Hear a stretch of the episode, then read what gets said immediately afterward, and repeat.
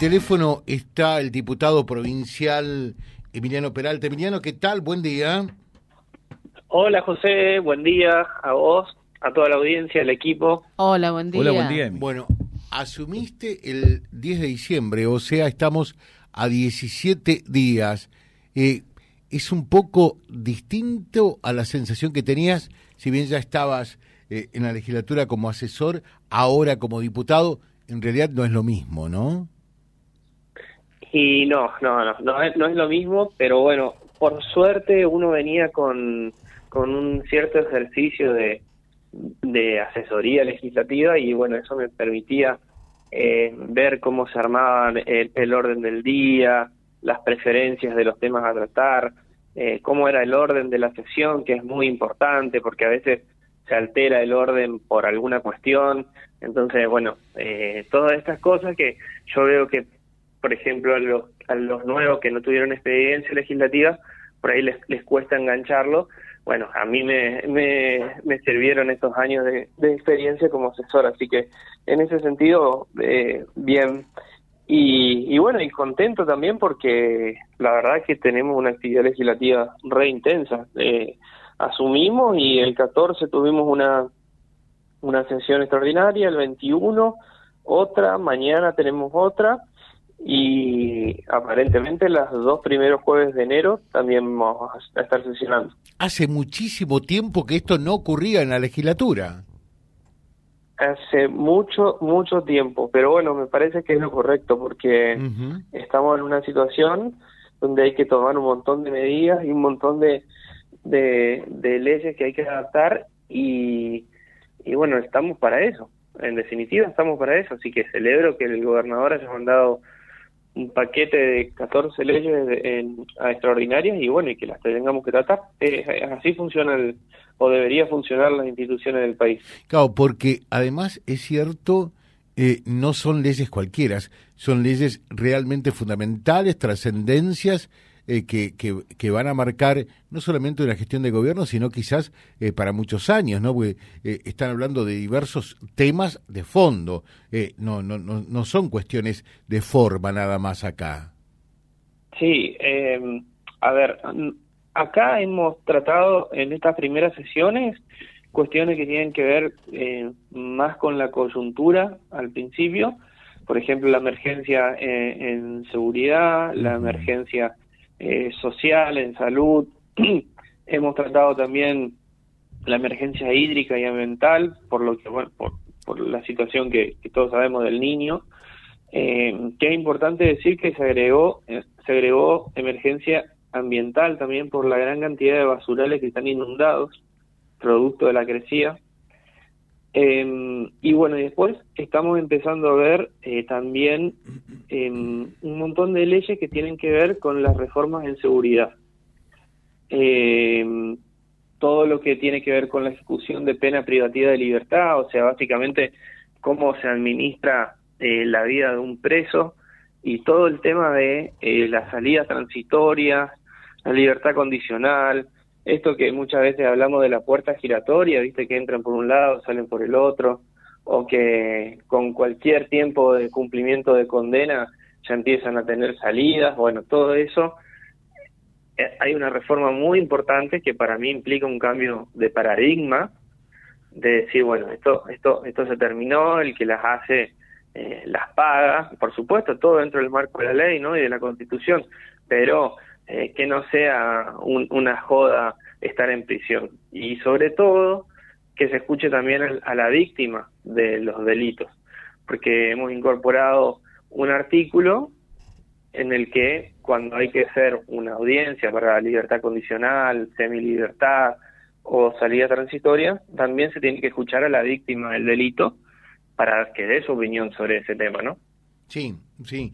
Eh, por eso a, a eso aludía cuando decía cuestiones de, de fondo. Recién charlábamos también con el ministro de Hacienda y Finanzas. eh, está en carpeta, obviamente, porque ya fue girado el proyecto de presupuesto y de ley tributaria que contempla los incrementos para el próximo año. Eh, otros dos temas puntuales, ¿no? Sí, eso mañana el ministro lo va a exponer en la Comisión de Presupuesto y Hacienda, que es a las nueve de la mañana. Eh, yo no integro la comisión, pero estamos invitados igualmente todos los legisladores para que le podamos hacer preguntas en relación al presupuesto y a la ley tributaria. eh, bueno, te tocó, eh, por otra parte, eh, hablar, tuviste la palabra en estas dos sesiones.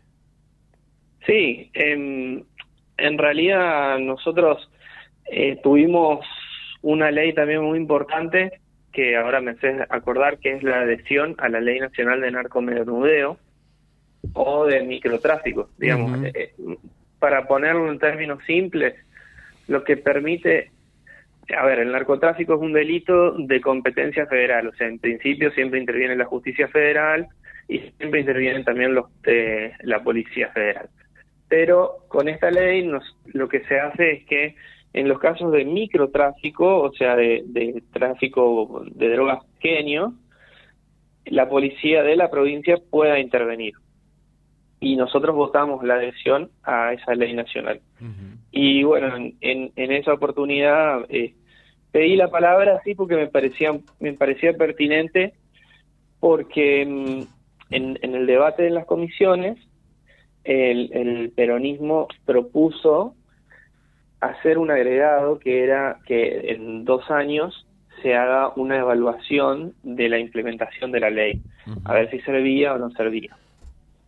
Y bueno, a mí me pareció importante destacar que, a ver, en, primero que en dos años es muy difícil ver los resultados de una, de una ley, pero sobre todo también eh, me parece que si solamente vamos a abordar el tema desde la parte represiva, o sea, de qué hacemos una vez que el delito se cometió, eh, no vamos a tener resultados. Y, y por eso planteé la necesidad de que hagamos serias campañas de prevención en el tema. Vos fijate que durante muchos años eh, se empezó a instalar esta idea de que el consumo puede ser problemático o no problemático. Y yo lo que planteé un poco fue, el consumo siempre tiene un, efecto, siempre tiene un problema. Eh, así vos consumas una droga lícita, una droga ilícita, eh, por ejemplo, si te volvés adicto al clonazepam, sí. va a tener un efecto en tu cerebro. Sí. Si te volvés adicto al alcohol, va a tener un efecto.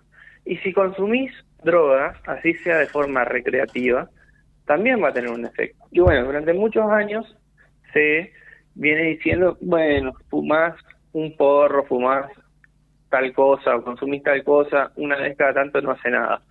Y la realidad es que sí hace, porque estás introduciendo una, una sustancia en tu cuerpo que no es natural. Uh -huh. Entonces, lo que yo planteé fue, eh, no nos engañemos con que esto va a resolver la cuestión, porque, a ver, mientras siga habiendo demanda de drogas, el tráfico va a existir, la venta va a existir. Entonces nosotros tenemos que hacer una campaña eh, para futuro para desalentar el consumo y explicar que el consumo no es inocuo, que siempre te va a causar algo. Seguro. Entonces, bueno, me parece que va va por ahí también la cuestión. No como hicieron en, en Morón, ¿no? Eh, que si te das que sea de la buena. Exactamente, eso no existe, eso eso eso es falso y si no pregúntenle, eso pasa que eso es un mito que a mí me hierve la sangre, porque si no pregúntenle a la mamá de Chano, o ustedes que se me dan ganas de decirle qué piensan que la que Chano consumía de la mala, uh -huh. Chano consumía de la buena y así está. Y es, así está. Es así, es así. Eh, de señor hecho, Emiliano cuento... Peralta, ahora diputado sí. de la provincia, eh, acá no se le cobra absolutamente nada, pero usted tiene un compromiso que honrar y que pagar, no en plata, eh, sino dándonos el título para esta nota. A ver, ¿cómo titularíamos hoy? Ay, pero me parecía que ese título era solamente para cuando las visitas al no, estudio. No, no, no, ¿y cuál es la diferencia? esta es una visita, esta es una visita telefónica. Ah, hubiese tenido que preparar algún título. No, sí. la verdad, te, te, te, lo que quiero decir y lo que quiero eh, manifestar es que, eh, más allá de título, de, de impacto o no impacto, es que eh, estoy muy contento por cómo estamos trabajando en la legislatura y por cómo eh, encaré este proceso y todo lo que tenemos para hacer. Eh, me parece que se vienen leyes todavía más fundamentales de las que te, comenté y creo que eh, a diferencia de lo que está pasando eh, en, Nación, el, el gobernador optó por el camino republicano que es enviar leyes a la legislatura y no gobernar por DNU. Así que eh, estoy muy contento con esa historia. Por ahí estaría el título. ¿eh? Se vieran leyes fundamentales y el gobernador eh, eh, eligió el camino de la legalidad, ¿sería?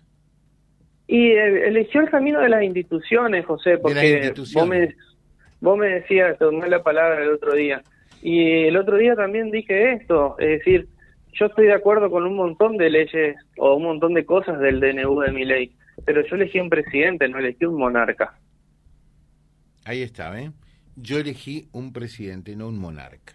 Ahí nomás terminó eh, el saludo de fin de año eh, y el deseo para el próximo. A ver. Bueno, desearles eh, a todos ahí en el equipo, a la audiencia y a todos en general un muy feliz año nuevo, yo les dije ya, decía una feliz Navidad, que lo más importante era recibir al niñito Jesús y bueno, ahora para este año, que ojalá que lo empecemos con tranquilidad, con concordia, va a ser un año muy complejo, pero bueno, yo estoy ahí al pie del cañón, así que eh, un año que voy a estar enteramente para servirles y, y bueno, que sea de una vez por todas un año en que la moneda caiga del lado nuestro, ¿no? Del lado de la gente y del lado de los que que siempre o usualmente pagamos los platos rotos, que esta vez no sea así. Te dejamos un saludo muy atento, Emiliano. ¿eh? Un abrazo grande a ustedes y bueno, nos estamos viendo prontito. Hasta luego. Gracias, gracias. El diputado provincial Emiliano Peralta charlando con nosotros en la mañana www.vialibre.ar, nuestra página en la web, en Face, Instagram y YouTube. Vía Libre Reconquista. Vía Libre. Más y mejor comunicados.